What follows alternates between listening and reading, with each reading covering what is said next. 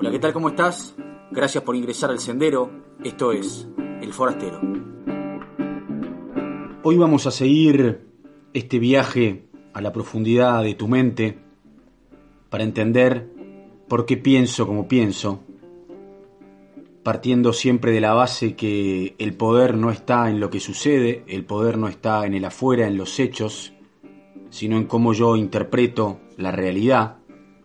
Y desde acá también empezar a darme cuenta que al fin y al cabo quedan dos opciones. O yo uso mi mente para pensar, o mi mente me piensa. Acordate que tu modelo mental, o sea, el lugar desde el cual vos salís a interpretar la realidad de manera completamente inconsciente, es algo que vos podés cambiar, que vos podés transformar. Me doy cuenta cuáles son mis creencias, me doy cuenta cuáles son las interpretaciones que hago sobre mi pasado, todo eso conectado con mi emocionalidad, claro, y a partir de ahí elijo cuál es cambiar y con cuál es continuar mi camino. No se trata de no tener un modelo mental, sino de conocerlo, de ser el creador de mi modelo mental, ya que desde ahí salen los pensamientos. Y acá entre las creencias, la cultura, la religión, las experiencias personales, lo que heredaste de tus ancestros, lo que así designaron los astros, ahí también están los paradigmas. Los paradigmas son como una creencia, o sea, una idea, un pensamiento. Acordate que las ideas y los pensamientos se pueden cambiar y ahí está el juego, ¿no? Nada cambia afuera, lo que yo empiezo a cambiar es cómo yo pienso el mundo, cómo me pienso a mí mismo. Y ahí están estos paradigmas que son como pensamientos madre de las culturas, completamente invisibles, operan de forma transparente en nuestra mente y nos llevan, como te contaba recién, a vivir mi vida como la vivo casi sin darme cuenta. La cuenta de nuestro paradigma del día de hoy sería algo así como hacer tener ser. Si yo hago esto, mi padre me va a reconocer y como mi padre me reconoce o me da algo, yo tengo ese reconocimiento y a partir de ahí soy un buen hijo. Esto de chiquito, claro, ¿no? Fíjate ahora de grande en qué dominios de tu vida puede estar operando de manera completamente invisible esto de yo trabajo para tener mi casa y cuando tengo mi casa soy una persona feliz. Yo salgo a bailar para tener una novia, un novio, una pareja y ser una persona completa. Hacer tener ser. Como te habrás dado cuenta, lo curioso acá, o donde hace ruido todo esto, es que el ser está al final, está al final de la ecuación, o sea que es un resultado. Vos vas a ser esto allá delante del todo. ¿Y qué sucede si aquello que vos querías tener no lo conseguís? ¿En qué queda el ser? Reconozco que entrarle a la mente por uno de sus trucos más conocidos uno de sus trucos favoritos, puede resultar extraño.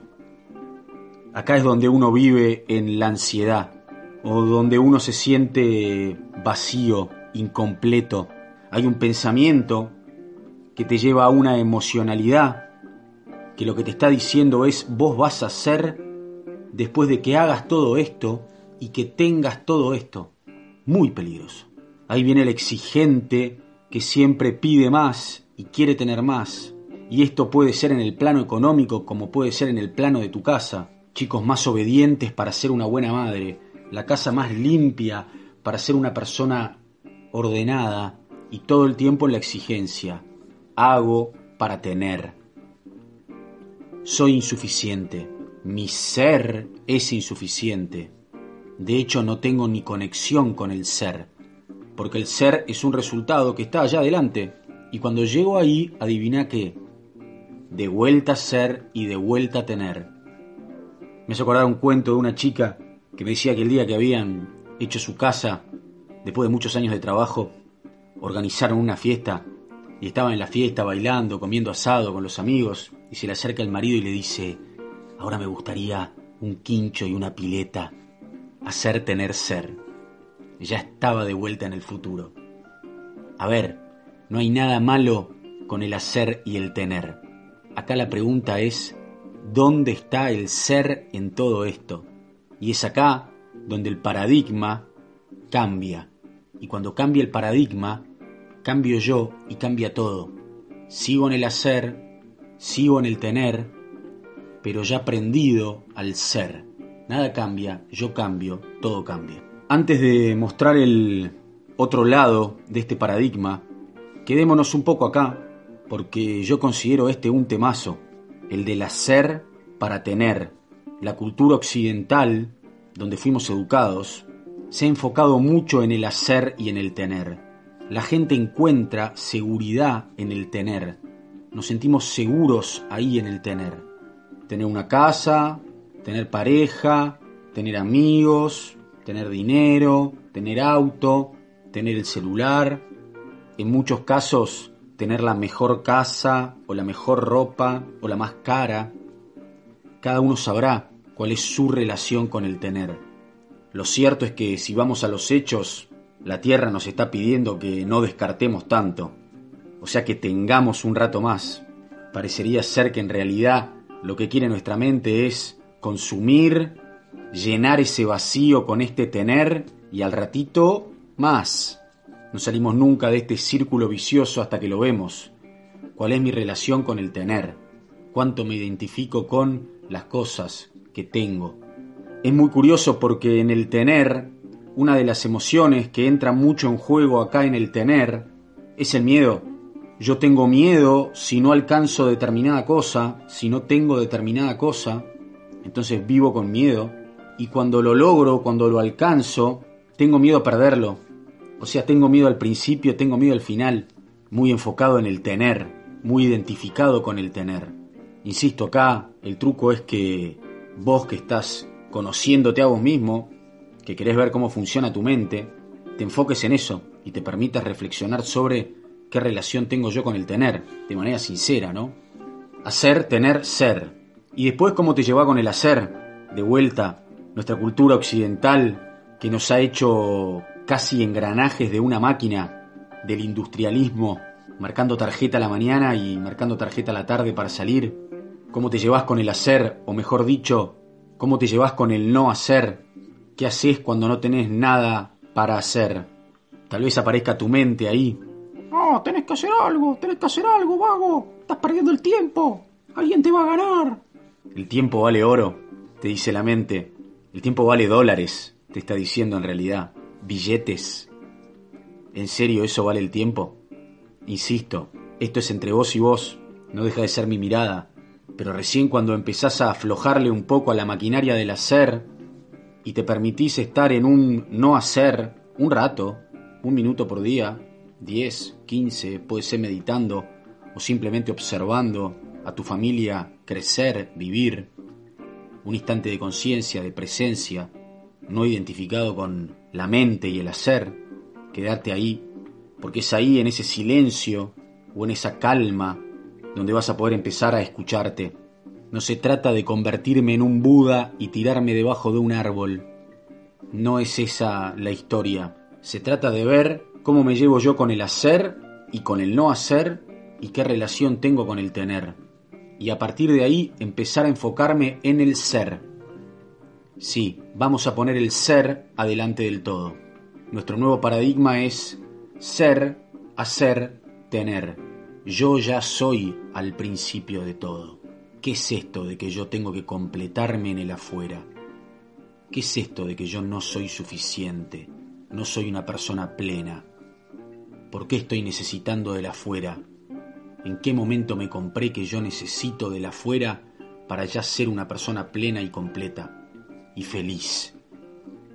Desde ahí salgo yo al hacer y al tener. Ahí ya no hay ansiedad, porque el ser ya no está al final, ya no es un resultado, sino que está al principio. El ser está presente y ocurra lo que ocurra allá adelante, cuando mires para atrás, al menos vas a poder decir, bueno, pero fui yo. Y tal vez se trate de eso, ¿no? Tal vez vivir se trate de las experiencias, la experiencia del ser que yo pongo adelante del todo. Pucha, yo ya soy una persona feliz. ¿Cómo se comportaría una persona feliz? Entiendo que puede hacer un poco de ruido, al fin y al cabo Estamos hablando de un paradigma madre. Hijo de este paradigma es que nos llevamos pésimo con la incertidumbre, porque yo necesito tener las cosas claras, necesito que las cosas estén quietas, cuando tengo me pertenecen. También la ansiedad, porque yo no sé qué es lo que va a pasar allá adelante.